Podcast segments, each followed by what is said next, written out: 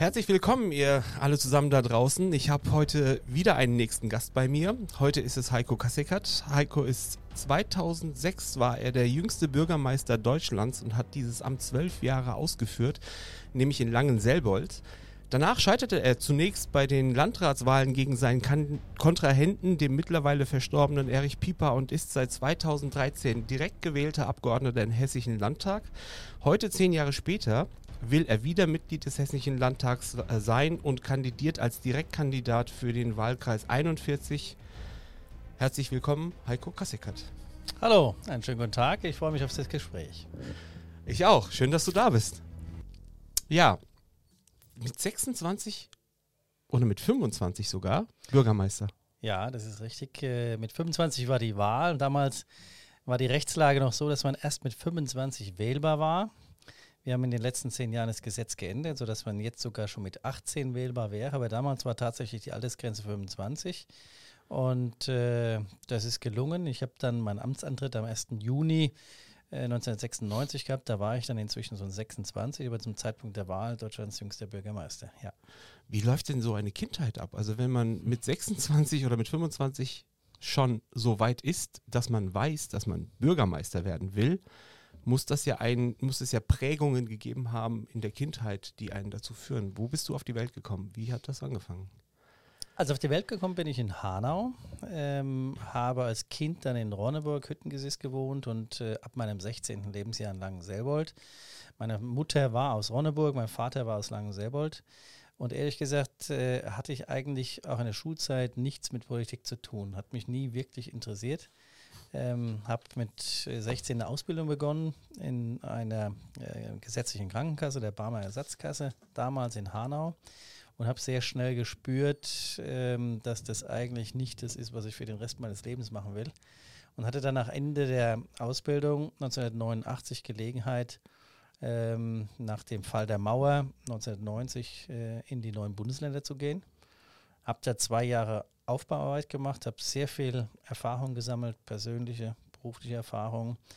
Und äh, als ich zurückkam aus den neuen Bundesländern, hat damals die Barmer ein Pilotprojekt gemacht. Im Grunde nach gab es da die Liberalisierung dieses Krankenversicherungsmarktes, gesetzlichen Marktes, mhm. ähm, mit der Folge, dass man sich mehr auf Marketing und Vertrieb äh, eingerichtet hat und mich dann damals ausgesucht hat für so ein Pilotprojekt. Das habe ich dann begleitend gemacht und hatte so das Gefühl, irgendwie musste noch was anderes machen. Und dann gab es einen Freund von mir, Langen-Sebold, SPD, äh, ähm, Abgeordneter in der Stadtverordnetenversammlung, der sagte dann zu mir, Mensch, du hast doch irgendwie auch Interesse an Politik, mach doch sowas mal. Und so bin ich 1993 zur Politik gekommen.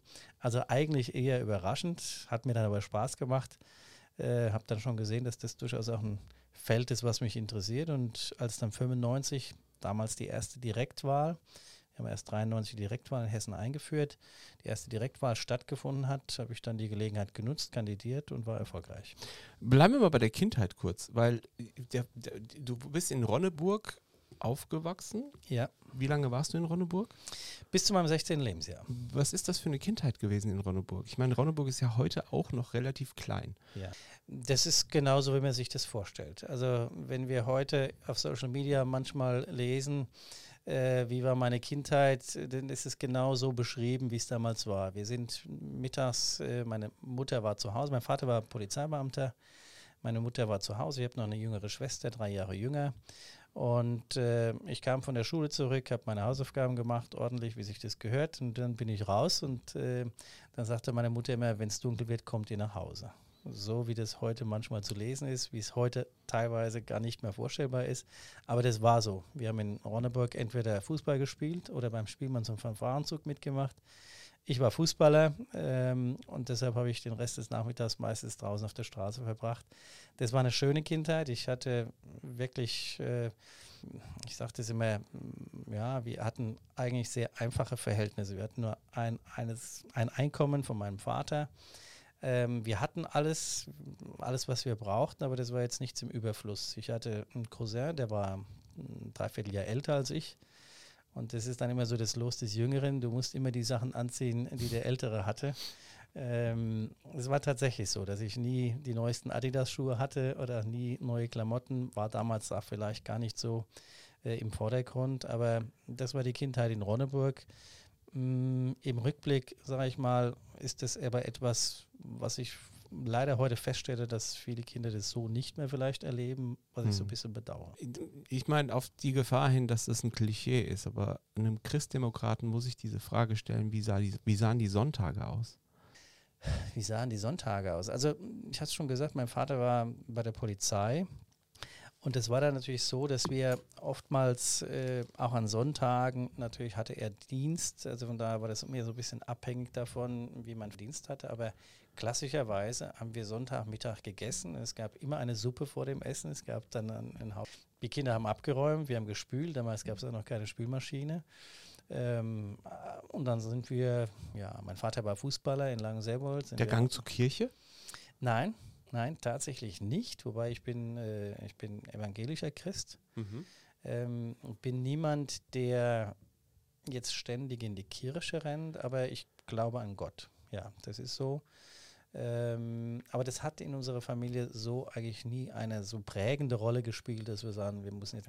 Das ist interessant, weil als Außenstehender, gerade wenn du dich ein Politik interessierst, machst du dir ja Gedanken darüber, warum sind gewisse Menschen aus gewissen Kreisen erfolgreicher als die anderen.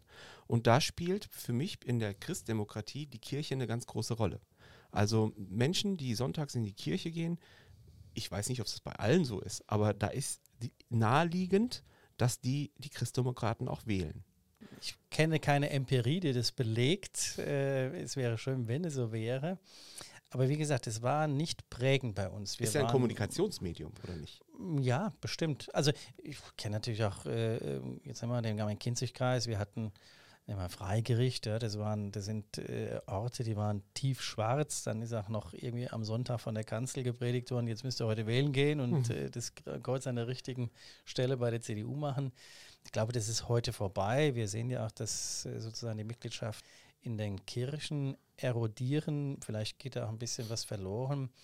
Ähm, aber es ist schon so, dass dort, wo Kirchen stark waren, das glaube ich schon, ähm, dass dort auch Christdemokraten stark waren. Das, Mhm. das glaube ich schon, diese Verbindung gibt es. Aber die hat jetzt bei mir eigentlich so keine Rolle Spielt bei gespielt. dir keine Rolle? Nein. Es war auch so, dass wir mh, bei uns zu Hause eigentlich gar nicht so sehr über Politik diskutiert haben. Zumindest nicht erinnerlich in meiner Kindheit, mit Ausnahme Weihnachten und Geburtstagen. Das war nicht bei meiner Oma in einem Raum, der vielleicht doppelt so groß wie dieses Büro ist. Dann waren dann an Weihnachten 18 oder 20 Leute oder am Geburtstag. Und da war als Kind für mich erinnerlich, äh, haben die Erwachsenen, meine Mutter hatte waren also vier Mädchen, insofern waren äh, eine Menge ähm, äh, Onkels auch da, meine Großeltern. Und da ist dann später immer heftig über Politik gestritten worden. Mein Opa in Hüttengesäß, der war bei den Sozialdemokraten und mein Uropa sogar äh, bei den Sozialdemokraten Bürgermeister äh, in Hüttengesäß. Den habe ich selbst aber nicht mehr oder nur ich noch sehr klein kennengelernt oder mehr in der Erinnerung. Aber da war es mütterlicherseits eher ein sozialdemokratisches Haus. Und da gab es immer heftige Diskussionen, auch Streit, Anführungszeichen Streit, also laute Diskussionen, was wir als Kind so als Politik wahrgenommen haben. Aber bei uns zu Hause war das nie ein Thema, das wir jetzt inhaltlich diskutieren. Ich muss dazu sagen, ich bin 1970 geboren und ähm, habe es schon gesagt, mein Vater war bei der Polizei und war auch dann in der Zeit der RAF oft in Einsätzen. Mhm. Das ist schon was, was, ähm, was uns auch zu Hause geprägt hat, was mich geprägt hat oder uns, also meine Schwester als Kinder, weil wir oft äh, zu Hause alleine waren, die Mutter auch in Sorge war. Und was eigentlich dazu geführt hat, ich wollte als Kind immer zur Polizei. Mein Großvater väterlicherseits in Langenseewold war auch Polizist. Mein Vater war Polizist und deshalb war es für mich eigentlich völlig klar, du gehst auch zu, war da auch begeistert. Und aus dieser Erfahrung der RAF-Zeit in der zweiten Hälfte der 70er Jahre, später dann nochmal Beginn der 80er Jahre, die Auseinandersetzung ähm, an der Stadtbahn West. Das waren dann eigentlich so die Erfahrungen, dass meine Mutter mir ausgeredet hat, äh, zur Polizei zu gehen. Und äh, ich habe in Langenseewold dann mit 16, wie gesagt, äh, sind wir nach Langenseewold gezogen. Ich war aber vorher in Langenseewold, habe dort Realschule gemacht. Die Lehrer eigentlich, habe einen sehr guten Realschulabschluss und die Lehrer wollten eigentlich, dass ich ein Abitur mache. Aber das waren dann meine Eltern oder meine Mutter vielmehr, die gesagt hat, weil ich wollte damals zur Polizei, die gesagt hat, nein, jetzt mach klassischerweise, mach was Vernünftiges, bewirb dich bei Banken, Sparkassen oder Krankenkasse. Das habe ich danach damals gemacht, habe sechs Bewerbungen geschickt äh, und hatte drei Möglichkeiten. Und ich bin zu Obama gegangen, ähm, weil das Gespräch, das ich dort geführt hatte mit dem Geschäftsführer, der übrigens aus Maintal oder der aus Maintal war, äh, Bernhard Schneider, der, das hat mir am besten zugesagt. Und so habe ich mich damals mit 16 entschieden für einen Beruf, den ich gar nicht kannte. Mhm. Dann sehr schnell festgestellt habe, dass es das nicht ist, was ich für den Rest meines mhm. Lebens machen will. Aber in der Ausbildung sehr viel gelernt habe und eigentlich sehr viel mitgenommen habe und später mit dieser Zeit im Osten und der, diesem Privatstudium dann dem Unternehmen sehr viel zu verdanken habe an Erfahrungen, die ich dort sammle. Interessant. Und dann kommt dieser Freund mit 25 und sagt, sag mal, du bist auch, auch so ein bisschen Politik interessiert und kannst du, möchtest du nicht als Bürgermeister kandidieren? Wie trifft man so eine Entscheidung oder wo nimmt man diese, hm, diesen Mut her mit mhm. 25? Es war etwas früher. Ich habe, äh, hat es vorhin gesagt, ich bin nach dem Osten zurückgekommen, habe dann diese, das Studium, das Debatt ähm, mit Partnerunternehmen extern gebildet wurde. Und in dieser Zeit, das war 93, 92, 93. Ähm, da war eigentlich so die, die Gespräche, die wir hatten, wo wir gesagt Mensch, was ich hier Langen sehr wohl politisch. Und so kam ich dazu, das war genau 92 und damals hat die Union in Langenselbold überwiegend ältere Menschen äh, natürlich sofort auf jemand Junges gesetzt zu sagen, das ist wunderbar, wir hatten 93 Kommunalwahl, wir setzen nicht mit auf die Liste und äh, dann bin ich tatsächlich 93 als Platz 9, das war meine der Kommunalwahl als Platz 9, als letzter sozusagen für die CDU in Langenselbold reingerutscht. Jetzt muss man einordnen, Langenselbold war früher stockrot. Mhm. Langenselbold hatte äh, bis 1988 hatten wir 60 Prozent äh, SPD und 20 Prozent Kommunisten. Und äh, an meinem Vorgänger hat sich in Langenselbold die SPD dann zerstritten und äh, auch zerlegt, auch gespalten. Und so wurde 89 bis 93 äh, konnte die SPD nur mit den Kommunisten eine Mehrheit bilden. Wir waren auch die erste Stadt und die einzige Stadt in Deutschland West mit einem kommunistischen, erst gab es eine große Seite in der Bildzeitung, eine Doppelseite in der Bild am Sonntag, das erste kommunistische U-Boot an der Kinzig 1989. Und das hat dann dazu geführt, dass die Leute, sag mal, selbst in Langenselbold dann Richtung 93 zur Kommunalwahl eigentlich gesagt haben, das ist das, was wir nicht wollen. Und es gab 93 dann so einen leichten Wechsel. SPD hatte die Mehrheit verloren. Die CDU hatte mit dieser abgespaltenen SPD, deren Ziel eigentlich war, diesen Bürgermeister äh, äh wegzubekommen. FDP hatten wir so eine offene Mehrheit, das war aber beschwerlich. Und wie gesagt, in 95 war dann die erste Direktwahl. Und in der Zeit von 93 bis 95 hat mir das schon irgendwie so das Gefühl gegeben, das macht dir Spaß und ich muss vorweg. Ich hatte in der Zeit im Osten in sehr jungen Jahren, das war einfach durch die Situation, sehr viel verantwortungsvolle Aufgaben. Von daher würde ich sagen, ich war mit 23 vielleicht nicht so wie ein üblicher 23-Jähriger oder mit 25, als ich kandidiert habe. Ähm, aber vor die Klammer gezogen, ich habe natürlich für so andere in jungen Jahren machen einfach nicht gemacht und nicht mhm. erlebt, weil ich in der Zeit im Osten war und das eigentlich Fokussierung war, was ich nie bereut habe, aber das erklärt so ein bisschen, wie, wie kann man da mit 25 Jahren kandidieren. Wenn ich das heute sehe, die Bilder und auch so ein bisschen die Positionierung, hätte ich mich wahrscheinlich selbst nicht gewählt. Aber damals war irgend so der Wind of Change. Der Vorgänger von mir ist nicht mehr angetreten nach zwölf Jahren, hatte die Partei zerlegt, die SPD. Und so kam so ein kurzes Zeitfenster, glaube ich, das offen war, wo die Menschen bereit waren, auch einen Wechsel mitzumachen. Und so bin ich 1995, 96 dann zum ersten CDU-Bürgermeister in Langenselbold gewählt und damals hatte die SPD, hatte die CDU bei den Kommunalwahlen 24 Prozent. Wie hat sich das angefühlt? Der Wahlabend, der erste Tag. Also das war natürlich, ich sag mal, im Rückblick war ich da mit Sicherheit von allem überrollt und überwältigt. Ähm, und ich kann mich noch gut erinnern, dass an dem Abend ähm, des, am Abend der Wahl hat mich damals der Ministerpräsident, beziehungsweise der, Minister, der Bundesinnenminister Manfred Kanter sogar angerufen. Der war, und dann fing das aber alles an, sich sozusagen zu überschlagen, weil das zweierlei war. Zum einen der jüngste Bürgermeister Deutschlands und zum anderen ein CDU-Mann in einem tiefroten äh, in einer tiefroten Kommune wie Langenselbold. Und das war dann so die Nachricht, dass wir, dass der nächste Tag, das war eigentlich viel, viel anstrengender, schon morgens um 5.30 Uhr das erste Radiointerview begann. Und dann wurde ich nach Frankfurt äh, gebeten und bin durch die einzelnen Sender durchgereicht worden, Radio genauso wie Fernseher. Und äh, am Nachmittag kam Bildzeitung zu uns nach Hause. Ich hatte zu der Zeit war mein erster Sohn geboren am 1. Januar und die war ähm, dann kann ich mich noch erinnern, da wurde das ganze Wohnzimmer verrückt, äh, sodass das ins Bild passt, die ganzen Möbel verschoben für das Bild in der Bildzeitung. Äh, und am Abend waren wir zusammen essen mit meinen Eltern, da war ich einfach nur Schlags-K.O., total am Ende. Äh, aber das war schon überwältigend. Du bist ja lokal gesehen schon ein Shootingstar der CDU, oder?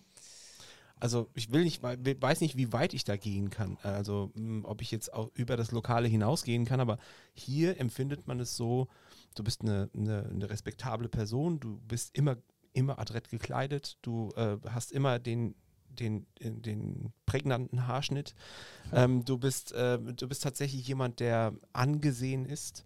Ähm, und dieses Gefühl, was du als 26-Jähriger gehabt hast, Hast du das danach nochmal gehabt? Ja, das würde ich schon sagen. Also zum einen vielen Dank äh, für die Blumen, das freut mich. Aber jetzt muss man so dazu sagen, ich mache das seit 27 Jahren. Das ist natürlich, du hast angesprochen auch die Kandidatur zum Beispiel äh, gegen Erich Pieper. Mhm. Das war, wenn ich mich recht erinnere, 2005 gewesen sein. Damals haben damals mein Kinzigkreis ist ja doch auch eher rot, ja. Und äh, damals haben uns 300 Stimmen ähm, getrennt. Das waren, glaube ich, 49,8 zu 50,2. Erich Pieper war schon viele Jahre in der Politik. Ähm, damals bin ich, ehrlicherweise muss ich sagen, meine Mitarbeiterin Frau Simon, die war damals schon bei mir, ist heute noch bei mir, ist jetzt 24 Jahre mit mir äh, äh, zusammen. Und äh, ich bin damals, das kann ich mich noch gut erinnern, an dem Montag nach der Wahl ins Rathaus gekommen, so, also, jetzt geht es wieder ordentlich weiter. Und ich habe 100 Kreuze gemacht, dass der Krug an mir vorübergegangen ist, weil ich in diesem Wahlkampf, in dem Landratswahlkampf gesehen habe, wie riesig dieser Main-Kinzig-Kreis ist, wie sehr man sich aufreibt, insbesondere inklusiv. Und ich bin mit 49,8 erhobenen Hauptes aus der Nummer rausgekommen. Mhm. Hätte ich 70-30 verloren, dann hätte sicher mein Ego gekratzt. Äh, mhm. aber so konnte ich im Ergebnis sagen, okay, das war das Quäntchen Glück, was gefehlt hat. Und äh, im, im, schon in diesem Moment der Wahl hatte ich gedacht, es ist kein Verlust, wenn das jetzt an dir vorübergeht. Politisch würde ich es anders betrachten, weil wir dann sicherlich für meinen Kinzigkreis auch politisch die Situation ein bisschen hätten drehen können. Ähm, aber die Frage war ja, gab es diese Momente noch einmal? Ja, mhm. die gab es später nochmal weil von den 24 Prozent, äh, mit denen ich begonnen habe in Langenselbold, wurden am Ende dann nach meinen zwölf Jahren 53 Prozent CDU. Deshalb habe ich noch zweimal Wahlen dann gewonnen für die CDU. Wir hatten dann in der 2001er Wahl den höchsten Zuwachs hessenweit mit über 20 Prozent Zugewinn mhm. für die CDU. Haben dann dort die absolute Mehrheit geholt, äh, vier Jahre gehalten oder ähm, das waren schon so Momente in meiner, wo ich gesagt, darauf war ich schon nach stolz und das war so, dass das, was du machst, auch ankommt. Was hat das in der Partei ausgelöst? Welche Stellung hast du in der Partei? Ich habe dich jetzt noch nicht im Vorstandsamt irgendwo gesehen oder im hessischen, auf hessischer Ebene oder auf Bundesebene irgendwie aktiv werden zu wollen. Oder zumindest habe ich das nicht wahrgenommen. Ja, ähm, das ist aber bewusst so von mir auch äh, entschieden. Also ich habe äh, in meinem Kinzigkreis, das hast du selbst gesagt, glaube ich, ähm, bin ja jetzt zudem noch im Moment äh, Fraktionsvorsitzender der CDU, mhm. bin schon seit vielen Jahren auch im Vorstand, äh, nicht der Vorsitzende der CDU-Kreispartei, das war Katja Leiker, das ist jetzt Max Schad, ich glaube, das ist, aber ich habe mich bewusst eben um diese Funktion noch nie äh, beworben. Ähm, für mich ist das Praktische oder das Gestaltende eigentlich das für mich Wichtigere. Und das kann ich jetzt im Fraktionsvorsitz deutlich besser in der Gastagsfraktion oder eben in einem Hauptamt. Ähm, und ich bin weniger der Typ, der jetzt irgendwie ähm, auf Posten äh, schaut in bestimmten Gremien. Ich war selbst da schon Mitglied im Landesvorstand der CDU, bin wirtschaftspolitischer Sprecher der CDU-Landtagsfraktion und würde jetzt selbstbewusst sagen, dass das mein Wort da schon nach Gewicht hat innerhalb der Fraktion. Ich mhm. bin sozusagen ähm, Tarek Al-Wazir, äh, unserem Wirtschaftsminister. Also das ist schon das, was, was ich auch anstrebe, zu sagen, das, was du machst, musst du gut machen. Aber das muss auch irgendwie, ich will jetzt kein Funktionär sein, sondern es muss mit Themen, mit Inhalten äh, ähm, bestückt sein, dass ich sagen kann, okay, am Ende, das hast du erreicht, äh, das ist das, was mich antreibt, weniger, dass ich auf meine äh, Funktion oder Titel habe, von dem niemand was hat. Warum ist Tarek Al-Wazir Wirtschaftsminister? Weil das Wirtschaftsdezernat, äh, also das Wirtschaftsministerium, eines der stärksten Ministerien ist und die Regel in den Koalitionsverhandlungen läuft es so ab, dass man, dem man sich inhaltlich einig ist, äh, dann die Dezernats- oder die Ministeriums zu. Ähm, der stärkste beginnt, das ist bei der CDU in der Regel Finanzen oder Innenministerium. Und danach würde ich sagen, ist das Wirtschaftsministerium das stärkste und wichtigste Ministerium, das wir haben. Und von daher lag es auf der Hand, dass die Grünen danach greifen, es sogar etwas umgestaltet haben, auch noch mit dem Thema Energie. Aber wir hatten es ja in der Vergangenheit, dass wir in der CDU-FDP-Regierung zum Beispiel das Ministerium immer bei der FDP angesiedelt hatten. Das liegt einfach daran, dass nach dem Erstzugriff, den wir häufig auf die Innenpolitik machen, weil das für Wirtschaftsministerium dann das zweite ist, was der Koalitionspartner wünscht. Und das ist der Grund, warum Tarek Al-Wazir und nicht die das besetzt. Wie zufrieden bist du damit? Wärst du es selber gerne gewesen? Um, Wenn du in Frage gekommen wärst, aber ich gehe ja, davon aus, weil ja, du sagtest, du bist das Pendant. Ja, ja. Also ich will, das ist etwas, was mich, und ich muss dazu sagen, ich habe das Glück, äh, in Wiesbaden wirklich diese Themen zu machen, die mich interessieren. Mich kannst jetzt zum Beispiel nicht für Schulpolitik einsetzen, ja, oder äh, Kunst oder Wissenschaft. Das sind jetzt Themen, die, da würde ich sicherlich so nicht meinen Beitrag leisten können, aber die Wirtschaftspolitik und wir haben sie ja relativ breit. Wir haben Wirtschaft, wir haben Verkehr, wir haben Energie, wir haben Wohnen, Landesentwicklung. Das sind im Grunde nach die Dinge, die ich seit vielen Jahren, jetzt 20 Jahren, nach meiner Zeit als Bürgermeister war ich ja Direktor der Metropolregion Frankfurt-Rhein-Main. Das heißt für die gesamte Rhein-Main-Region, die Vernutzungsplan, wo die Flächenzuweisungen sind für Wohnen, für Ge Und diese Themen finden sich wieder auch im Wirtschafts. Also von daher macht mir das Spaß. Äh, das ist thematisch äh, das, was ich, was ich sehr gern mache. Und natürlich würde ich mich auch in die Verantwortung nehmen lassen, ähm, wenn die Entscheidung anstünde, zu sagen, willst du Minister machen oder nicht. Ich traue es mir zu, ich würde es auch machen. Aber es ist nichts, wo ich jetzt nachtraue oder den Alba, Tarek Al-Wazir daran messe, zu sagen, ich würde es besser machen als du. Die Situation gab es nie und das ist. Es ist ein fairer Umgang gerade. Du, du sprichst sehr, sehr freundschaftlich ähm, über deinen Koalitionspartner, über deine Koalitionspartner. Ihr koaliert seit neun Jahren jetzt gemeinsam. Am Ende fast, der Legislatur zehn Jahre. Fast zehn, fast mhm. zehn Jahre mit, miteinander und das muss man sagen, sehr leise. Also nicht sehr auffällig, aber immer sehr hm, kollegial. Zumindest erlebt man das von außen so. Das ist auch so. Also das ist so und das ist auch das, was ich äh, extrem an dieser Koalition schätze. Ähm, das heißt nicht, dass wir hinter verschlossenen Türen natürlich auch nicht, äh, dass wir streiten, dass wir diskutieren, aber Politik ähm, besteht aus, der, aus dem Streit um Meinungen, um Positionen, um dem aus dem Ringen um die beste oder für die beste Lösung.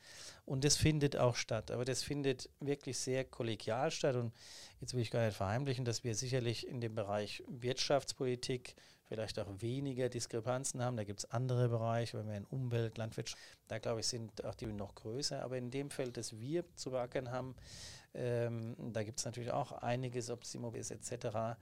Aber das findet hinter verschlossenen Türen Stute an dieser Koalition ähm, sie ist nicht still, weil sie faul ist, im Gegenteil, sie ist, sie ist still, weil sie konzentriert arbeitet und weil sie am Ende auf das Vertrauen aufbaut, wenn wir was vereinbaren und durch, dann steht es. Und das hat zehn Jahre in jeder Entscheidung gehalten. Das ist etwas, was, wo die Grünen unserer Kultur, auch meiner Vorstellung, ähm, sehr ähnlich sind und das äh, trägt auch über manche inhaltliche Differenz hinaus. Das ist ein hoher Wert in der Politik. Wir erleben das gerade mit Blick äh, nach Berlin. Ähm, Haben sich die Grünen den Konservativen Streit. angepasst? Ach, in der Zeit? Das würde ich, das ist, glaube ich, thematisch, man muss es thematisch betrachten. Es gibt Dinge, nehmen wir mal das klassische Beispiel, ne, dass, ähm, dass wir zum Beispiel uns immer für den Flughafen äh, ausgesprochen haben und dass die Grünen in einer Regierung eben auch akzeptieren und äh, auch umgesetzt haben, dass dieser Flughafen der Herzmuskel der Region ist, der Herz ähm, und dass wir den Flughafen sagen wir, mal, nicht einengen können. Das ist für Grüne mit Sicherheit nicht immer der Gipfel der Lust gewesen. Mhm. Im Umkehrschluss haben wir Positionen übernommen der Grünen, ob das im Bereich der erneuerbaren Energie das, war. Wie wirkt sich das auf den Wahlkampf aus? Ich meine, an der, an der ähm, oder eine Landwirtschaft, mühsam, kann man, wo wir äh, sagen äh, würden, naja, hätten wir die absolute Mehrheit, würden wir es so nicht ja machen. Aber das ist nur das Wesen äh, von weiß, Koalition, dass man sagt, ich kenne aber auch ein Stück weit CDU ab und von Ihnen, aber deshalb muss ich mir nicht die Mentalität der Grünen zu eigen machen und wie mühsam es sein gewesen sein muss, merkt man, wenn man vor vier Wochen losgefahren ist von zu Hause. Das erste, was mir aufgefallen ist, ich weiß, echt auf die Bremse wo kann man Kompromisse Das ist mühsam oftmals, das ist wirklich mühsam. Wir haben in vielen Dingen ähm, auch lange Stunden oft dotiert, aber wir sind immer zum Ergebnis gekommen, in dem beide Seiten sagen können, dahinter können wir stehen, damit gehen wir raus und haben nie eine Entscheidung gepatzt.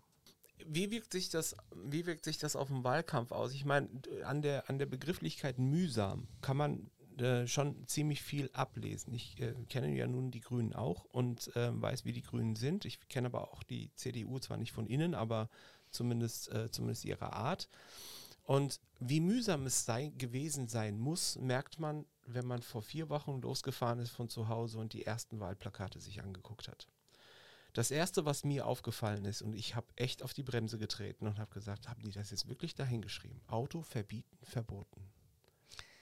Ja, ähm, das würde ich gar nicht, also das würde ich nicht unter dem Begriff mühsam ähm, subsumieren. Mühsam in dem Sinne, wie ich es gemeint habe, ist im Grunde nach, dass wir wirklich, ich sag mal, oftmals ganz tief ins Detail streiten, diskutieren, ausloten, bis wir zum Ergebnis kommen, dass wir eben nicht einfach auf dem Bazar sagen, okay, jetzt du gibst mir was, ich gebe dir was, mhm. und, sondern dass wir schon uns die Mühe machen, äh, ähm, eine Lösung zu finden, hinter, die beide, hinter der beide stehen können. Das ist das, was ich mit mühsam, aber mühsam im Grunde nach im positiven Sinne sagen, das lohnt sich, diese Mühe lohnt sich, weil am Ende wir wirklich an keiner Stelle gepatzt haben.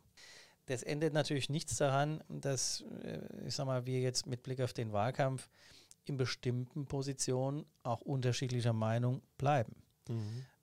Bei dem Thema, das du jetzt gerade genannt hast, äh, haben wir bei der Mobilität eine andere Vorstellung der Grünen. Ich glaube auch, dass ein Teil der Stimmungslage, die wir momentan haben, ausgelöst durch die Bundespolitik, ähm, ich sage mal, eine sehr starke, ideologisch geprägte Position der Grünen in der Politik empfunden wird als Verbot, als Eingriff, als Vorgabe. Ähm, das ist das Gegenteil von dem, wie wir Politik versuchen zu machen. Dass wir sagen, wir wollen schon die Freiheit, wir wollen schon auch die Wahlfreiheit. Aber ihr spielt die Karte. Ja, na klar. Wir also sind zwei unterschiedliche Parteien. Erstmal ist also Auto verbieten verboten. Schauen wir uns das kurz an. Es ist kein Landesthema. Es ist erstmal, es ist ein ja. Bundesthema. Ja. So. Dann, dann das zweite ist Auto verbieten, verboten. Also dieses Verbot bezieht sich ja im Prinzip, dass die Sprache dabei ist ja, das machen die Grünen. Ja. Und wir sind dagegen, dass die Grünen Autos verbieten wollen. Wie ehrlich findest du das? Naja, Wahlkampf, Wahlkampf lebt natürlich auch von seiner Zuspitzung. Also, also muss Wahlkampf nicht ehrlich sein? Doch, das ist auch ehrlich. Also es ist unsere ehrliche Meinung, dass wir sagen, die Art und Weise, wie jetzt in dem Fall Bundespolitik versucht, äh, sozusagen dirigistisch in den Markt der Mobilität einzugreifen, das kommt einem Verbot gleich. Das wird zwar anders kaschiert, dass wir sagen, also wir senken die Grenzwerte, wir machen das, wir machen dieses. Äh, am Ende führt das dazu, dass wir sagen, damit ist der Verbrenner, nehmen wir das beim, beim Namen, damit ist der Verbrenner tot. Das würden wir nie machen, weil wir sagen, wenn wir uns ein Ziel setzen, CO2-Neutralität oder Grenzwerte, ähm, ähm, wir haben ja auch verschiedene Mechanismen beispielsweise, die aus Europa kommen, ja, was den CO2-Emissionshandel äh, ähm, zum Beispiel darstellt. Ähm, und dann würden wir sozusagen der Entwicklung den Raum geben, zu sagen, lasst uns einen Wettbewerb um die besten Lösungen machen. Es kann auch einen sauberen Verbrenner geben, ob das jetzt E-Fuel sind oder anders wie. Äh, ganz da, wir würden es als Politik nicht vorgeben. Und da, ist die, da sind die Grünen sagen wir, deutlich stärker. Ähm, das ist auch das, was momentan, glaube ich, wo sie mit dem Widerspruch kämpfen müssen. Und das unterscheidet uns jenseits von der Thematik unterscheidet es die beiden Parteien, CDU und Grüne, glaube ich, sehr grundsätzlich, dass wir sagen, wir sind eher marktgetrieben, marktorientiert, da sollte sich die beste Lösung durchsetzen. Während die Grünen, nehmen wir das Heizungsgesetz, da wird man jetzt auch da, aus seiner Sicht nicht sagen, naja, wir haben eigentlich nie ähm, die, die, die, die ähm, Wärmepumpe als einzige Lösung vorgeschrieben, aber aufgrund der Regelungen war klar, die Wärmepumpe ist die einzige, die diese Regelung erfüllen kann. Ähm, das würden wir zum Beispiel auch so nicht machen, jetzt hat man das zurückgedreht. Da ist die, mal, die DNA unterschiedlich zwischen CDU und Grünen und ich glaube, das muss man auch in einem Wahlkampf deutlich. Ich, ich möchte hier tatsächlich nicht die Position der Grünen vertreten, deswegen gehe ich da auch gar nicht so drauf ein. Mir geht es tatsächlich um den Faktor des, ähm, der, der, der Ehrlichkeit. Also kannst du dich damit identifizieren, dass ihr in der Außendarstellung ähm, ein Bundesthema nimmt und damit Werbung für die Landtagswahl macht? Ja. Kannst du dich damit identifizieren? Ja. Aus zweierlei Gründen, weil wir zum einen diese Position auch in Wiesbaden immer wieder äh, dokumentiert und auch kommuniziert haben und zum anderen die Landtagswahl über, also das die Verbindung des Bundesrates nicht völlig losgelöst von Bundespolitik ist. Das mhm. heißt, natürlich ähm, nimmt Hessen im Bundesrat äh, eine gewichtige Rolle ein äh, bei Entscheidungen, die die Bundesregierung, die der Bundestag äh, mit, gemeinsam mit den Bundesländern äh, vornehmen muss. Dazu gehören eben eine Menge von Gesetzen, auch im, innerhalb der, äh, der Mobilitätswende. Und von daher glaube ich schon, dass wir auch ein solches Thema im Land haben. Es ist nichts, was wir mal, in den letzten zehn Jahren anders gesehen hätten und es jetzt äh, sozusagen, weil es die Gunst der Stunde ist, jetzt neu auf die Tagesordnung setzen, sondern ähm, diese Position, das haben wir uns auch beide, glaube ich, immer wieder äh, offen gehalten, dass wir das in der Diskussion auch deutlich gemacht haben, dass wir sagen, wir sind an der Stelle, äh, Koalitionsweise an einer anderen Stelle, aber im Sinne eines Kompromisses ist das jetzt die Lösung für Hessen. Aber das ändert nichts daran, dass wir, glaube ich, und das muss man auch sehen, wir sind äh, an einer unterschiedlichen Stelle im politischen Koordinatensystem und das sollte man auch nicht verwässern. Das muss den Leuten klar sein. Und was ist mit der Sprache? Was, was passiert dabei mit der Sprache? Wenn ich mir die Plakate anschaue, ich weiß nicht mehr, also ich weiß nicht mehr, welches Blau ihr da gewählt habt, das ist ja jetzt auch irgendwie. Petrol. Petrol. Genau. ähm, wenn ich mir, wenn ich mir diese, die, die Plakate anschaue, die Sprache, die, wir, die ihr gewählt habt, wir hatten es eben kurz, ich reite nochmal kurz drauf rum, Auto verbieten, verboten und mir anschaue deutlich blauere Plakate von einer Partei, von der, von der, von der AfD, sehe ich in der Sprache nur gemessen an Plakaten in der Außendarstellung keinen großen Unterschied mehr. Dem würde ich widersprechen. Also ich glaube, dass wir Wahrheiten ansprechen müssen, auch wenn sie von anderer Seite ebenfalls belegt werden. Ich glaube, das ist ein großes Problem, das du ansprichst, dass wir über bestimmte Dinge nicht mehr reden, weil wir der Meinung sind, die AfD hat, um das jetzt mal zu benennen, AfD hat Positionen belegt und deshalb schickt sich nicht darüber auch zu reden. Das ist das, was wir aktuell erleben, das erlebe ich an jedem Wahlstand eigentlich, ja, ähm, dass uns viele sagen, euch kann man nicht mehr wählen, weil ihr habt das und das und das und das und deshalb wähle ich diesmal AfD. Mhm. Und wenn wir über die Themen kommen, würden wir bei einem Großteil der Themen sagen, dazu haben wir genau, aber auch eine Meinung, die sehr dem ähnelt oder dem Erwartungen des Bürgers auch ähnelt. Ähm, deshalb glaube ich, wenn wir es nicht ansprechen, machen es die anderen. Deshalb ist es schon wichtig, ähm, dass wir eigene Positionen haben, dass wir unsere Position zu den Themen darstellen, ähm, auch wenn sie sich in Sachthemen, und das will ich ausdrücklich sagen, in Sachthemen, weil ich in vielen anderen Punkten, was die AfD betrifft, äh, äh, eine große Ablehnung habe, aber es gibt Sachthemen, wo durchaus auch eine Position der CDU ähnlich sein kann wie die der AfD. Die da wäre beispielsweise? Ja, nehmen wir jetzt zum Beispiel bei der Mobilität, was den Verbrennermotor, weil wir das als Beispiel gebracht haben.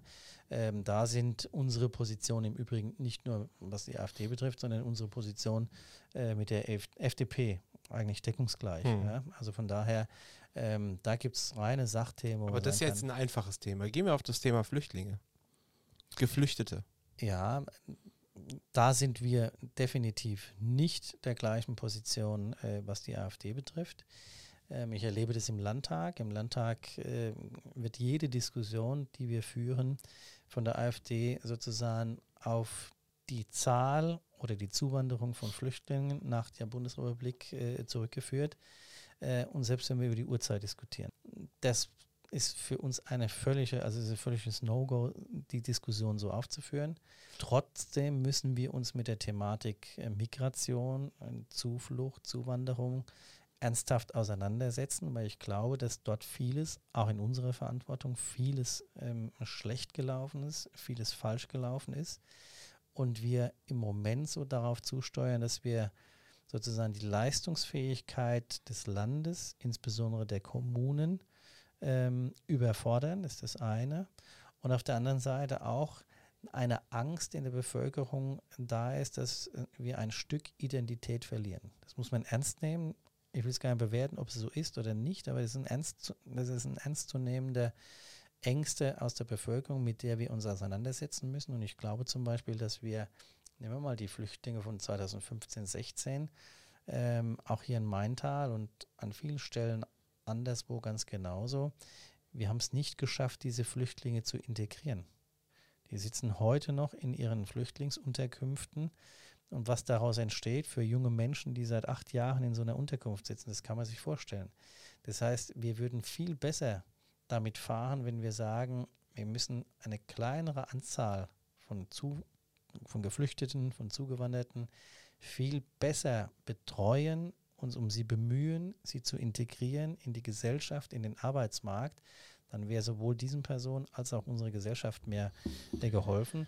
Sie pauschal abzulehnen, ähm, ist nicht die Lösung. Von daher muss man da intensiver und tiefer diskutieren. Ja, da muss ich ein bisschen einhaken, weil du sagst beispielsweise, wir haben es nicht geschafft, diese Menschen zu integrieren. Wenn ich jetzt, äh, bin ja auch nun kommunalpolitisch tätig und gucke mir so ein bisschen an, was passiert denn mit diesen Menschen. Und ähm, da fällt mir beispielsweise auf, dass auf, äh, auf ehrenamtlicher Basis unheimlich viel geleistet wird von den Menschen hier in Maintal. In, also ich kann es in Maintal tatsächlich beurteilen, Absolut, weil, ja. weil ich das sehe. Das, es gibt den Arbeitskreis Asyl, den AK Asyl, äh, die sich, äh, die sich äh, um diese Menschen kümmern. Ähm, es gibt die, es gibt die Menschen, äh, die sich um die, um die Integration der Menschen kümmern. Ähm, und es sind sehr viele in Jobs gekommen, es sind sehr viele in Arbeit gekommen, es sind sehr viele integriert worden, aber es scheitert doch, sagen wir ehrlich, an der Stelle, dass das Ehrenamt für diese Integrationsarbeit einfach nicht bei der Menge an Menschen, ich gebe dir recht, deutlich, es wäre schön, wenn wir weniger kriegen würden, aber nun weiß ich ja auch aus der Kommunalpolitik, das können wir ja kommunal gar nicht steuern. Ne? Also in, der Kreis kriegt Leute zugewiesen, der Kreis weist Leute auf die Kommunen zu und Maintal zum Beispiel, ein Ort mit 40.000 Einwohnern, steht dieses Jahr wieder vor der Herausforderung, 300 bis 400 Menschen aufnehmen zu müssen. So, und jetzt sitzt ihr aber schon seit acht Jahren mit der CDU in der Landesregierung und mit den Grünen gemeinsam. Die Grünen, zumindest ist das jetzt vielleicht ähm, äh, thematisch so angesiedelt, dass die Grünen äh, Sozialpolitik immer sehr hoch halten und auch die Flücht das Flüchtlingsthema sehr hoch halten. Also gehe ich nicht davon aus, dass die Grünen gesagt haben, nee, wir öffnen jetzt die Kassen nicht ähm, für die Kommunen. Wart ihr da diejenigen, die die Unterstützung, die monetäre Unterstützung eher zurückgehalten haben? Was ist da passiert? Warum wurden die Kommunen allein gelassen? Im Grunde hast du ja selbst äh, bestätigt, dass die Kommunen und zwar sowohl mit öffentlichen Ressourcen wie auch mit dem Ehrenamt, überfordert sind, diese große Zahl von Menschen, die bei uns Zuflucht suchen, ähm, zu integrieren. Das, das ist die gelingt, Realität. Klar. Ja, klar, das ja. ist die Realität. Das gelingt in, in, in, in vielen Fällen, in einzelnen Fällen, aber der weit überwiegende Teil der Menschen, die hierher gekommen ist, haben heute immer noch keine vernünftige Perspektive. Ähm, das ist 15, 16 haben wir dort Fehler gemacht und diese Fehler wiederholen wir im Moment seit.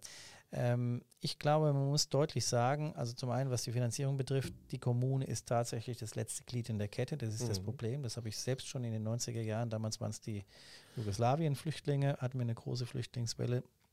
Damals wurde auch das Asylrecht äh, ja geändert.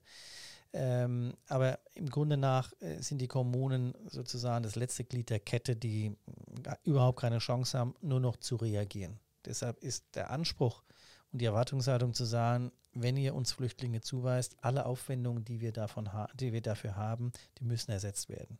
Das ist auch der Anspruch des Landes gegenüber dem Bund, weil für die Frage von Flüchtlingen, und das ist jetzt weder parteipolitisch hm. die jetzige Regierung oder die frühere Regierung betrifft alle, für die Frage von Migration und Unterbringung ist der Bund verantwortlich. Nur die zugewiesenen Mittel des Bundes reichen eben nicht aus. Das Land Hessen legt noch was drauf, aber kann sozusagen dieses Delta nicht schließen. Und deshalb bleibt es am Ende an den Kommunen hängen. Wir sehen das jetzt aktuell ja an vielen Haushalten, aber das Finanzielle ist ja nur das eine Problem.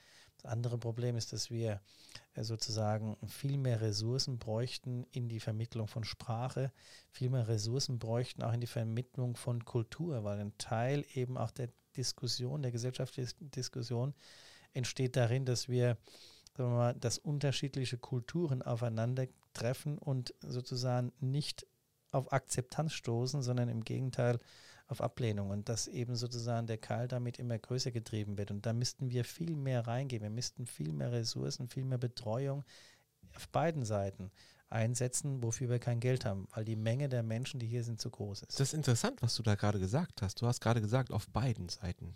Denn das wäre meine, mein Einwand jetzt gerade gewesen. Wir haben hier in aktuell zum Beispiel ein politisches Thema. In Hochstadt sollte eine Flüchtlingsunterkunft gebaut werden, also sprich so eine, so eine, so eine Halle, äh, Leichtbauhalle aufgestellt werden. Und ähm, es hat eine Petition gegeben mit weit über 1500 Unterstützern, aber eigentlich mehrheitlich außerhalb von Hochstadt, also Maintal.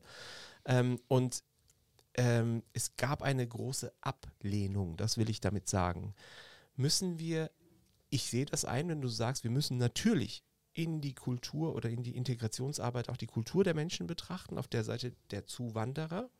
Aber müssen wir nicht auch unsere Menschen, ähm, die quasi diese Menschen integrieren sollen, auch mit in dieses, ich will mal sagen, Schulungskonzept integrieren? Absolut. Also ich würde auf jeden Fall sagen, dass Integration nicht nur eine Einbahnstraße ist. Das würde ich auf beiden Seiten sehen.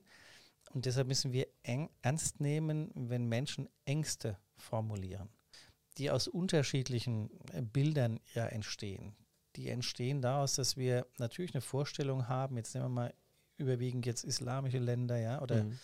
ähm, dass wir eine Vorstellung haben, wie dort eben sozusagen die Hierarchien innerhalb der Familie dass wir eine Vorstellung haben zu sagen, alle, die dunkle Haut haben und einen Bart haben, das sind alles Verbrecher. Das, mhm. ist ja, das sind Bilder, die uns irgendwie, und wahrscheinlich ist es auch die, nach den Berichten in den Medien, die man gesehen hat aus diesen Ländern, kommen wir zu dem Eindruck, also es müssen alles Verbrecher sein.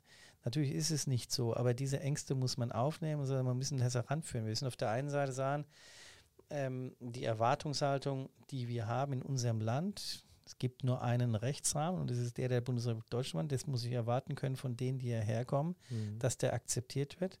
Und ich muss im Umkehrschluss aber eben auch akzeptieren, nehmen wir das Thema Religion, dass die Menschen, die hierher kommen, eine andere Religion haben, eine andere Kultur haben, die wir ihnen auch zugestehen müssen, äh, ähm, innerhalb ihrer Familien zu leben.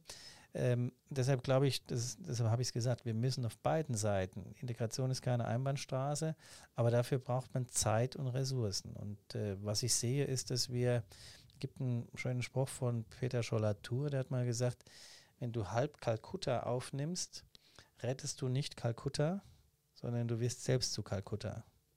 Und das ist das Problem. Das, das Problem ist, dass wir, sagen wir mal, die Menge der Menschen, die zu uns kommen, und die Motive kann ich verstehen. Also ich glaube, dass es keine Diskussion gibt über die Frage des Asylrechts im Sinne unseres Grundgesetzes, dass wir sagen, Menschen, die von Terror, von Krieg, äh, von Verfolgung äh, bedroht sind, dass wir denen helfen. Das ist überhaupt keine Frage. Darüber darf es keine Zweimeinung geben. Dass viele Menschen hierher kommen, insbesondere nach dem Zusammenbruch sozusagen der nordafrikanischen äh, Diktaturen, diese Strukturen dort, die dazu geführt haben, dass Menschen über das Mittelmeer nach Europa und Europa heißt am Ende auch nach Deutschland zu kommen. Ähm, das kann ich, diese Motivlage, die wirtschaftliche Motive, das kann ich im Einzelfall verstehen.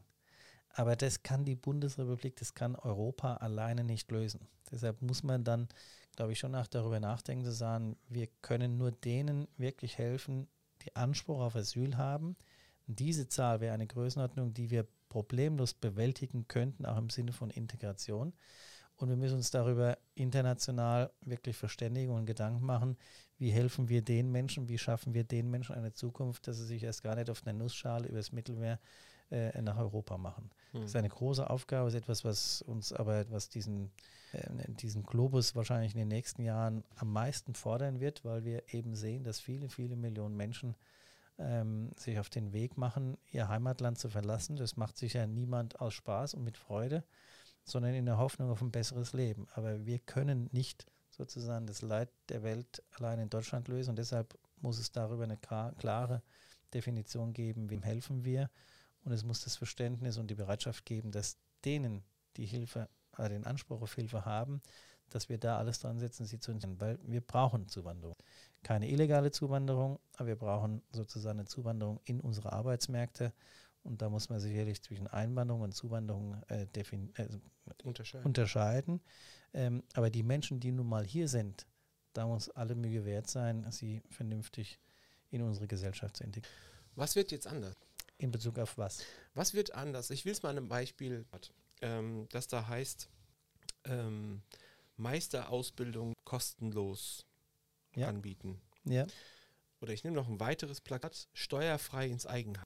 Wir stehen vor der, vor der, vor der Wohnungsnot, äh, mehr oder weniger. Also wir haben eine große Herausforderung äh, mit, mit sozialem Wohnungsbau, aber generell mit Wohnungsbau. Wir haben äh, große Herausforderungen äh, im Fachkräftemangel. Darauf zielen diese Plakate.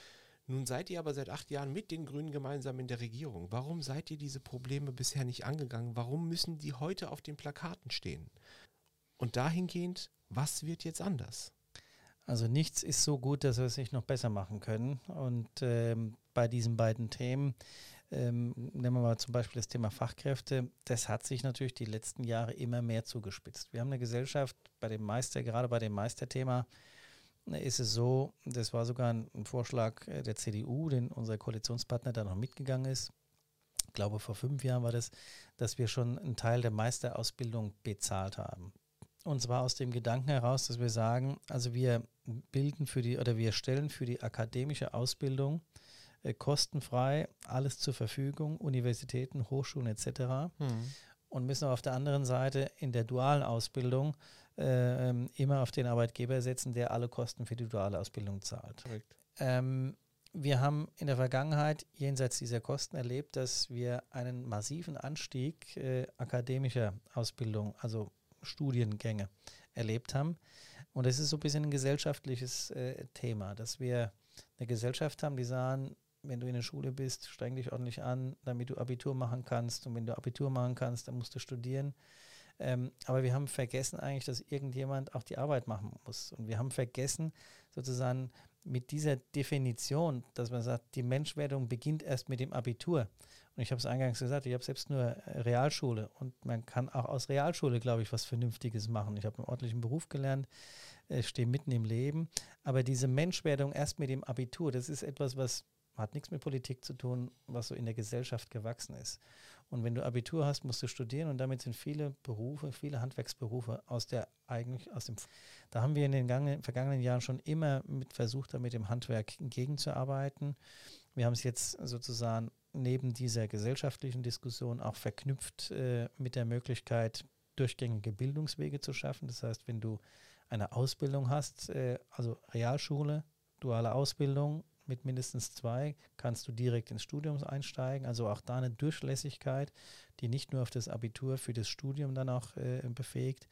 Und wir haben darüber hinaus, und das ist das, was wir jetzt äh, aktuell ja im Wahlkampf und im Übrigen kann ich dazu sagen, diese Position befindet sich bei den Grünen genauso wie bei der FDP und auch bei der SPD, dass wir sagen, wir wollen sozusagen die akademische Ausbildung der dualen Ausbildung gleichstellen. Wir wollen äh, ähm, Perspektiven schaffen, auch für eine Meisterausbildung, die sehr teuer ist, die bisher ähm, die einzelnen Absolventen selbst zahlen mussten, während wir auf der anderen Seite, ich habe es schon das Studium bis zum das ist so ein Ausgleich, um diese Berufsgruppe eigentlich interessanter und attraktiv. Beim Wohnen ähm, ist es so, dass wir mm, sehr viel auf den Weg gebracht haben. Wir haben in dieser letzten Legislaturperiode in der letzten jetzt laufenden Legislaturperiode 2,3 Milliarden Euro zur Verfügung gestellt für den Wohnungsbau.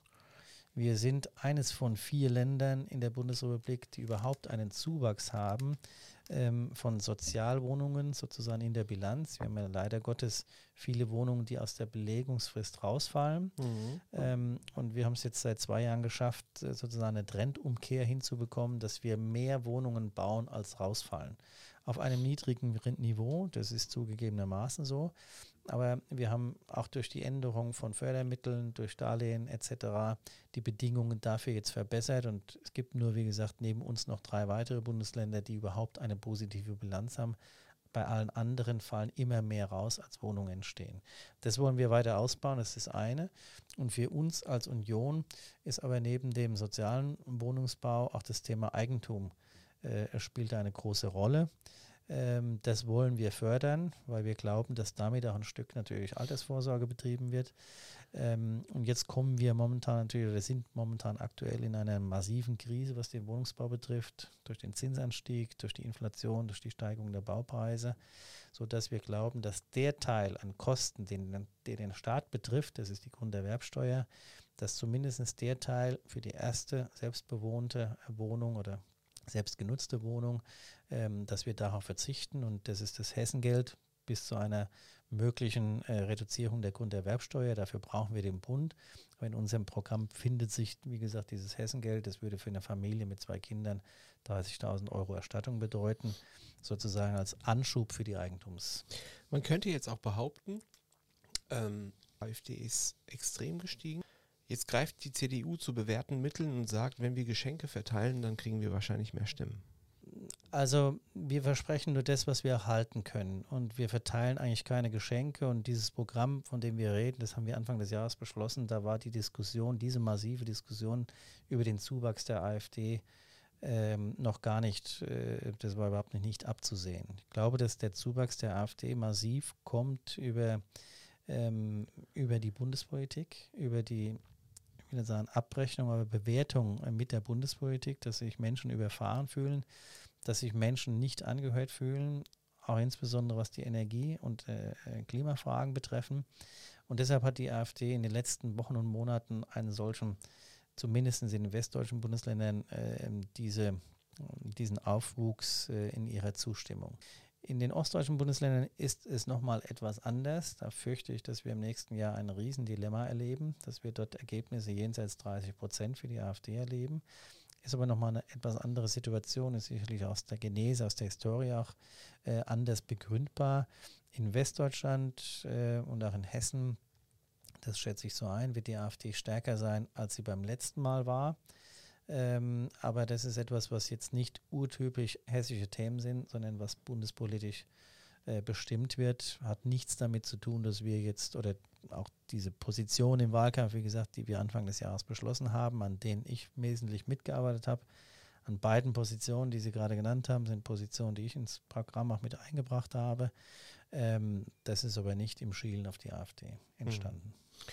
Welche Instrumente muss man denn verwenden? Also ich, du hast, ähm, ich habe ja ein bisschen über dich recherchiert und das prägnanteste, die prägnanteste, relativ zeitnahe Aussage, äh, die, ich, die ich gefunden habe, war, bezieht sich auf den 19. Februar, den Anschlag in Hanau, wo ein, ein rechtsradikaler äh, neun Menschen in Hanau ermordet hat. Ähm, circa sechs Monate danach hast du die Aussage getroffen, Hanau müsse nach sechs Monaten wieder zur Normalität zurückkehren. Das war eine Aussage und du hast noch eine weitere Position gehabt. Ich folge dir ja auf Facebook und habe damals einen bisschen erbosten Kommentar geschrieben an dich, ähm, weil du gesagt hast, das Mahnmal für diese Opfer darf auf gar keinen Fall auf dem Marktplatz in Hanau aufgestellt werden und das, was dort bis zu dem Zeitpunkt war, nämlich diese Bilder und Fotos von den Menschen, die an der Grimm-Statue quasi gehängt oder gelegen haben, sollten deiner Meinung nach jetzt endlich. Ja, also zum einen vielleicht zur Einordnung, der 19. Februar ist ein schreckliches Ereignis in der Geschichte der Stadtisten, in ihrer Geschichte. Auch darüber darf es keine zwei Meinungen geben. Es war im Übrigen kein rechtsradikaler kein rechtsradikaler Anschlag, es war ein rassistisch motivierter Anschlag. Richtig, korrekt. Mhm. Ähm, und die beiden Bemerkungen, die du jetzt genannt hast, nach meiner Erinnerung beziehen sie sich auf das Gleiche. Es bezog sich auf das Brüder Grimm-Denkmal äh, am Marktplatz, das sozusagen mit Bildern, mit äh, Erinnerungen, wie auch immer, sozusagen völlig belegt war. Und ich nach sechs Monaten in der Tat, das war irgendwie Ende, äh, Ende des Sommers äh, 2020 muss es gewesen sein, äh, ich gesagt habe, also wir müssen zu einer Realität oder zu einer Normalität zurückkehren, womit allerdings nicht gemeint ist, dass wir das vergessen müssen oder verdrängen müssen, was am 19. Februar geschehen ist. Aber wir müssen einen geeigneten Ort finden für die Erinnerung. Wirst du auch in dem finden mhm. oder in dem lesen, was ich gesagt habe, gut in Erinnerung habe, auch gegenüber dem Hanau Anzeiger. Wir müssen einen geeigneten Ort für ein Mahnmal, für die Erinnerung an diesen 19. Februar, damit sich sowas niemals wieder wiederholt. Aber nach meiner Auffassung ist es nicht das Brüder Grimm-Denkmal oder am Brüder Grimm-Denkmal am Marktplatz. Zu der Position stehe ich heute noch. Warum nicht? Naja, weil ich glaube, dass, also die Brüder Grimm haben natürlich für Hanau eine Bedeutung. Das gar, gar, Sagen wir Marktplatz. Äh, also ohne Brüder Grimm-Denkmal. Okay, ja? dann, dann ist es was anderes. Ähm, das muss die Stadt entscheiden. Ich persönlich glaube, dass wir, es gibt ja das Demokratiezentrum, das jetzt entstehen wird. Mhm. Ich glaube, dass das ein richtiger Platz ist, äh, um an diese schreckliche Tat zu erinnern. Aber das ist etwas, wo ich mich aus der Standortdiskussion natürlich raushalte, weil das ist nicht meine Entscheidung. Das müssen die Stadtverwaltung in Hanau entscheiden. Ähm, ich höre, dass das wohl ähm, genau auch so diskutiert wird, dass man sagt, also wir wollen es nicht am Marktplatz, weil der Marktplatz auch mit der Tat an sich ja nichts zu tun hat. Ähm, wir wollen es an die Stelle, an der wir an Demokratie erinnern, wo wir zur Demokratie aufrufen. Äh, das neue Zentrum, das jetzt dort in, entstehen wird. Wir haben eine Erinnerung, glaube ich, auch am, am Hauptfriedhof in Hanau. Ähm, und diese Diskussion muss jetzt geführt werden. Aber dass es eins geben muss, das ist unbestritten, das habe ich immer gesagt, das habe ich nie geleugnet. Aber ich glaube, dass man auch nach einer solchen Tat irgendwann wieder zu einer Normalität zurückkehren muss, ohne dass man die Tat verharmlost, dass man sie irgendwie jetzt äh, vergessen will. Ganz im Gegenteil, wir sind, glaube ich, alle aufgerufen, dass sowas nie mehr. Aber ich, ich frage das ja aus einem ganz bestimmten Hintergrund, weil mich interessiert, wie man sich äh, als konservative Partei einer anderen noch sich von sich behauptenden noch konservativeren, konservativeren Partei behauptet. Es muss nicht unbedingt sein, dass das zusammenhängt, aber warum sieht sich ein Landtagsabgeordneter, der ja aus dem Wahlkreis 41, also sprich federführend auch Hanau, kommt, aber dazu genötigt, sich zu dieser Diskussion einschalten zu müssen? Naja gut, weil es ein Thema ist, was natürlich den Menschen, und das hat mich auch, äh, hat mich auch erreicht. Also es ist ja nicht so, dass wir, also mal, dass das Thema an Landespolitik vorbeigegangen ist, ganz im Gegenteil. Ne? Wir haben ja auch äh, äh, und zu Recht den Untersuchungsausschuss äh, gehabt, in dem auch die Arbeit der Polizei, auch die Arbeit der Sicherheitsbehörden etc. untersucht wurde, also ja doch auch ein landespolitischer Bezug ist. Es ist mein Wahlkreis, ich rede mit den Menschen, ich, ich, ich fühle, ich sehe, ich höre, äh, was die Menschen sagen, was sie denken und äh, spüre natürlich auch, wenn irgendwie eine Stimmung äh, entsteht, wo ich sage, das läuft jetzt auf einmal auseinander. Und dann glaube ich, ist es wichtig, dass man durchaus auch Dinge formuliert, dass man sie, auch wenn es unangenehme Wahrheiten sind, sie ausspricht. Und deshalb habe ich damals gesagt, ähm, ich glaube, wir müssen nach dieser schrecklichen Tat auch beginnen, wieder zu einer Normalität zurückzukehren. Das wird für die Angehörigen niemals Normalität. Das wird für die Angehörigen niemals vergessen sein. Das wird auch nicht verziehen werden können. Das ist völlig klar. Aber da haben die Angehörigen natürlich nochmal einen anderen Blick als Gesellschaft. Und wir haben ja auch erlebt in der Folge, das ist meine Wahrnehmung, wir haben erlebt in der Folge, dass ähm, durch immer stärkere Forderungen, Auseinandersetzungen etc. sich die bürgerliche, die bürgerliche Stadtgesellschaft eher von dem Thema entfernt hat. Ich glaube, dass wir jetzt sozusagen einen Punkt erreicht haben, wo man gut damit umgehen kann, wo vielleicht auch Zeit darüber äh, äh hinweggegangen ist, dass man über Dinge vernünftig reden kann. Ähm, und dass man jetzt auch hoffentlich eine Lösung findet, zu sagen, es muss diesen Ort der Erinnerung geben, es muss dieses Mahnmal geben und man wird in Hanau, davon bin ich überzeugt, sicherlich auch einen Ort finden, der ewig daran erinnert.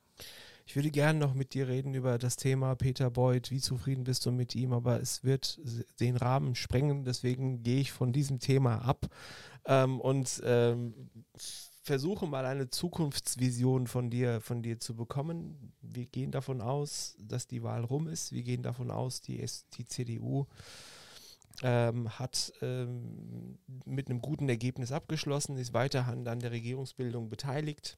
Du bist weiter an der Regierungsbildung mit, mit beteiligt. Wie sieht äh, Hessen in fünf Jahren aus? Also ich glaube, dass wir es schaffen werden, eine Zweierkoalition zu bilden. Das ist bei weitem nicht überall in den Bundesländern gegeben. Wir sehen ja die, die Erosion teilweise, gerade mit Blick auch in die neuen Bundesländern. Und Zweierbündnisse, egal in welcher Farbenlehre, sind am Ende durchaus, wir sehen das ja auch im Bund, äh, durchaus eher in der Lage, zu Kompromissen und zu Vernünftungen zu kommen, als das in Dreierbündnissen der Fall ist. Ich will das nicht generell ausschließen, aber ich glaube, das wird äh, sozusagen nach dem Wahlabend, nach dem Wahlabend hoffentlich die Situation sein, dass Hessen in einer stabilen Zweierkonstellation weiter regiert wird. Egal ist es, nein, nein, egal ist es mir nicht. Äh, ich glaube, dass wir gute äh, ähm, Prognosen und Zuversicht haben können, dass wir die stärkste Fraktion werden. Dafür arbeiten wir, aber ähm, in der Politik ist so eine Woche eine lange Zeit, da kann viel passieren. Auch ich habe das erlebt an vielen Stellen, ob das die Oderflut war oder ob das die ähm, Fukushima war, seinerzeit bei den Kommunalwahlen, da sind wir abgestürzt. Das war 14 Tage vor der Wahl, die Grünen sind nach oben gegangen. Also von daher müssen wir schon noch konzentriert um jede Stimme äh, arbeiten. Aber so wie die Gemengelage im Moment ist, wie die Prognosen sind, können wir, glaube ich, ganz zuversichtlich. Dann gucken wir, wo haben wir die meisten Überschneidungen, wo können wir unsere Ziele, die wir sehr detailliert, glaube ich, aufgeschrieben haben, die anderen auch. Wo können wir möglichst viel davon umsetzen? Ich glaube, dass es uns gelingen muss, wo stehen wir 2030, dass wir tatsächlich zu dieser Wirtschaftskraft zurückkehren, die wir hatten, die momentan etwas gelitten hat. Nicht unter der CDU-Grünen-Regierung, sondern dass wir unter der geopolitischen Veränderung natürlich auch äh, gelitten haben, dass wir durch den Russland-Ukraine-Krieg mit dem Thema Energie massive Standortbelastungen haben, die dazu führen, und das erlebe ich im Moment in vielen Gesprächen, in denen ich in ganz Hessen unterwegs bin, dass Unternehmer Ängste haben, dass sie die Sorge haben, dass Deutschland eben nicht mehr wettbewerbsfähig ist, dass sie diejenigen, die groß genug sind, ins Ausland gehen, im Ausland investieren. Wir haben im letzten Jahr bundesweit 138 Milliarden Euro äh, Investitionsabflüsse gehabt ins Ausland, nur 10 Milliarden, die nach Deutschland gekommen sind. Das sind äh, alarmierende Zeichen. Das heißt, wir müssen schon sehen, dass wir auf Landes- und auch auf Bundespolitik wieder den Turnaround schaffen,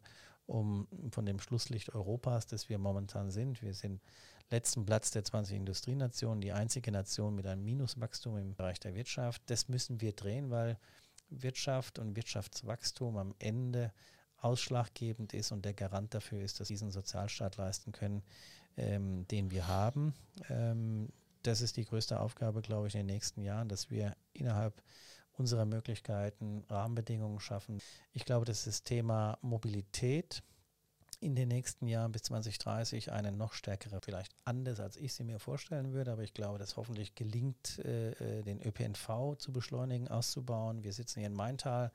Wir werden bis dahin die nordmainische S-Bahn, den Ausbau der nordmainischen S-Bahn haben. Ähm, das ist die Schienenstrecke. Wir haben die Schienenstrecke Frankfurt-Fulda.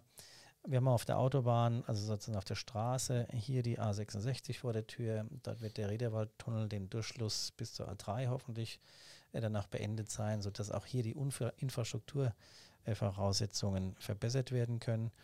Und ich hoffe, dass wir im Bereich der Bildung an das anknüpfen können und äh, uns die Möglichkeiten gegeben werden, die wir zwar vom Rahmen an Stellenplan und Geld geschaffen haben, aber uns die Möglichkeit gegeben wird, wir brauchen mehr Menschen in Bildung, das heißt mehr Lehrerinnen, mehr Lehrer, das ist der Flaschenhals, aber Bildung ist der Schlüssel für alles. Von daher haben wir an der Stelle, glaube ich, eine große Aufgabe vor uns. Ich muss nochmal zurück an die Farbenlehre. Ja. Zweierkonstellationen, ja, habe ich verstanden. Aber eine Zweierkonstellation, also wäre Schwarz-Blau durchaus denkbar. Nein, die ist ausgeschlossen. Also die ist in Hessen völlig ausgeschlossen. Äh, das muss deutlich sein. Äh, wenn ich von, wenn wir jetzt von der Zweierkonstellation reden, ähm, kann das maximal Schwarz-Grün oder Schwarz-Blau ist gänzlich ausgeschlossen. Es gibt keine Gespräche mit der AfD, gibt keine Zusammenarbeit. Das hat der Ministerpräsident deutlich gemacht. Das würde ich ganz genauso eins zu eins unterschreiben. Das ist für uns in Hessen überhaupt kein Thema. Dann, welche Konstellation ist, ist dir am liebsten? Hm, ich bin, und du hast es eingangs selbst gezeichnet, ähm, ich bin jemand, der, glaube ich, sehr für Verlässlichkeit steht. Das ist das, was ich gerne auch meinem Gegenüber entgegenbringen will, dass er weiß, wo ich stehe, dass er weiß, wer mich einsetzt. Ähm, und das ist das, was die Erwartungshaltung ist, auch an unseren Koalitionspartnern. Am Ende liegt es an handelnden Personen. Ähm, das haben wir in den letzten zehn Jahren gut praktiziert. Ob es in einer anderen Konstellation mit anderen Personen auch funktioniert, das wird der Ministerpräsident ausloten. Ich bin da offen. Ich kann sowohl in die eine wie auch in die andere denken. Aber du habe ich das jetzt richtig verstanden? Du tendierst zu Schwarz-Grün. Nein, ich würde es wirklich offen halten. Ich kann, es ist wirklich so, ich kann sowohl mit äh, einer schwarz-grünen Regierung, aber genauso mit einer schwarz-roten Regierung äh, gut arbeiten. Am Ende sind es die Punkte, die uns, wo wir die meisten Überschneidungen haben, wo kann man am meisten umsetzen. Aber ich sage völlig unverhohlen, dass die Zusammenarbeit mit den Grünen sehr zuverlässig, sehr gut, sehr ordentlich auch im Umgang war und dass es eine Grundlage ist, die sich auf keinen Fall ausschließt, auch mit wir sind mehr oder weniger am Ende angelangt. Ich könnte da jetzt weiter bohren, aber ich lasse dich tatsächlich da jetzt mal in den Frieden. Es ähm, hört sich für mich wie schwarz-grün an, aber gut, wir lassen es offen. Allerdings, ähm, ich bin von einem von einer christdemokratischen Regierung geprägt gewesen. Sind wir, glaube ich, alle gewesen, zwangsläufig.